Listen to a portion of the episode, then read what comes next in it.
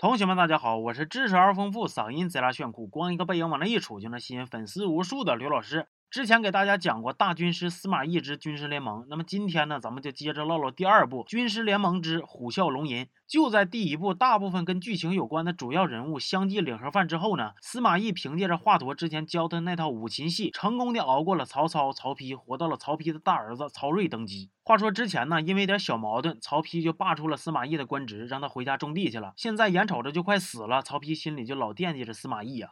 停在这里，不敢走下去，让悲伤无法上演。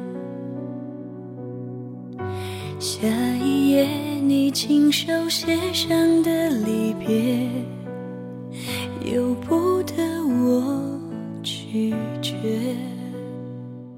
曹丕领盒饭之后呢，安排司马懿回来帮他儿子，而曹睿作为皇三代，顺利接手了家族产业魏国。不过这里头呢还有点岔头，是咋回事呢？曹睿他亲妈是甄宓，甄宓啊，就是那个跟曹丕他弟暗送秋波，然后嫁给曹丕的那位二婚的女士。虽然曹丕嘴上说当然是选择相信他呀，但是心里边还是膈应，于是就把甄宓给杀了。曹睿就为这事儿啊一直记恨着他爹。登基之后，曹睿想画一张他妈的画像，还是完全靠口述他妈的长相让画师们画，这个难度啊绝对不亚于甲方爸爸让你设计一个五彩斑斓的黑呀。结果画师们就集体扑街了。完了，曹睿身边的太监呢就给他支招，画师都没见过你妈，那你穿上你妈的衣服让他们画不就完了吗？于是。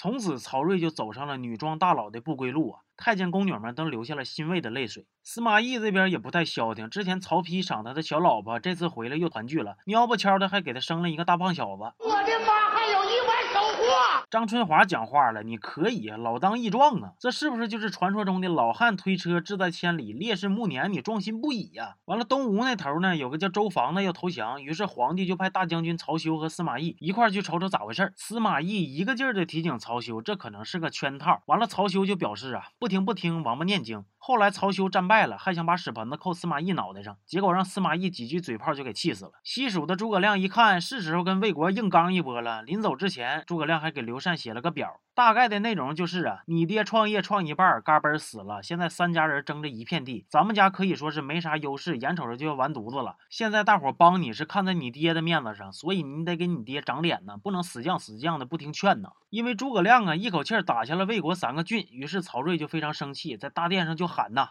二长，你他娘的意大利炮呢？给我拉下来！”不好意思，串台了。曹睿非常生气的表示：“我要亲征。”虽然诸葛亮牛逼，但是队友坑啊，那多大的神呢也带不动啊。于是司马懿就打败了马谡。这边气儿还没喘匀乎呢，曹睿又安排司马懿抓诸葛亮。大伙围一块堆儿就开始研究啊。司马懿力排众议，决定去西线。其他人就纳闷了：因为啥诸葛亮就一定在西线呢？司马懿摊开地图说：“你们仔细看，西线这儿有一个二维码。俗话说得好，关注刘老师二五零不迷路。”大伙这才恍然大悟啊。结果等他们赶过去，诸葛亮就跟个没事人似的，正搁城楼上直播弹琴呢。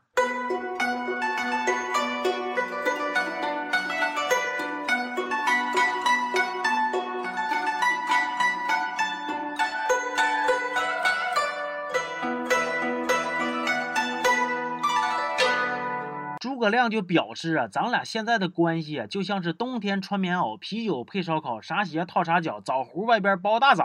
你说那要是没有我了，还能留着你吗？司马懿合计了一下，觉着这个亮亮说的在理呀，于是就把他给放了。而司马懿也结束了他好几个月的出差加班，回家了。因为张春华管得严呐，所以司马懿都不咋敢见小老婆。好不容易见一面，小老婆说：“咱俩坐下稳当的唠唠嗑吧。”结果司马懿着急忙慌的脱衣服，表示啊，日后再说，日后再说。完了，另一边，因为曹睿以为甄宓是郭照害死的，所以当上皇帝之后呢，就老想找机会弄死他。这回更牛逼了，直接就诬陷他要拥立别的王，想谋反。司马昭作为一个过年爱吃饺子、半夜爱找嫂子的好弟弟，这天晚上趁哥哥司马师不在，又来跟嫂子谈心了。大家伙别误会啊，我觉着是没啥事儿。看啊，这是他亲哥，这是他亲嫂子，从小到大一直对他关心爱护，嫂子待他就跟亲弟弟一样。晚上哥哥不在，找嫂子谈谈夜光的心也是很正常的。心谈了一半，吉布来了。还把郭照下大牢的事儿告诉了司马昭，然后司马昭呢就赶紧把这事儿又告诉司马懿了。那么问题来了哈，司马懿究竟能不能把郭照救出来呀？还有他们老曹家的孩子总这么挤兑司马懿，还老拿他儿子威胁他，那司马懿就能一直挺着一动不动的吗？完，司马昭大半夜找嫂子谈心，真的就只是因为跟他哥关系非常铁吗？后边这个剧情里啊，司马懿为了救他儿子，还差点被诸葛亮烧死。就在他们爷仨抱团哭，哎呀，一家团灭全家桶，超值特惠，加量不加价的时候，诸葛亮放箭扎司马懿的心，结果万万没想到啊，一箭就扎司马懿怀里的小王八上了。上战场带小王八，这难道就是传说中的瓮中捉鳖吗？完了，粉丝还告诉我说，曹家老少爷们一直揣过司马懿，想把他整死，把司马懿一步一步逼得走上黑化之路了。终于在张春华死后大开杀戒。不过后边的剧情究竟是咋回事，我还没看到呢。主要是我最近要看的东西有点多呀，优酷这更新还嗖嗖快，我实在是有点跟不上了，还没看到那儿呢。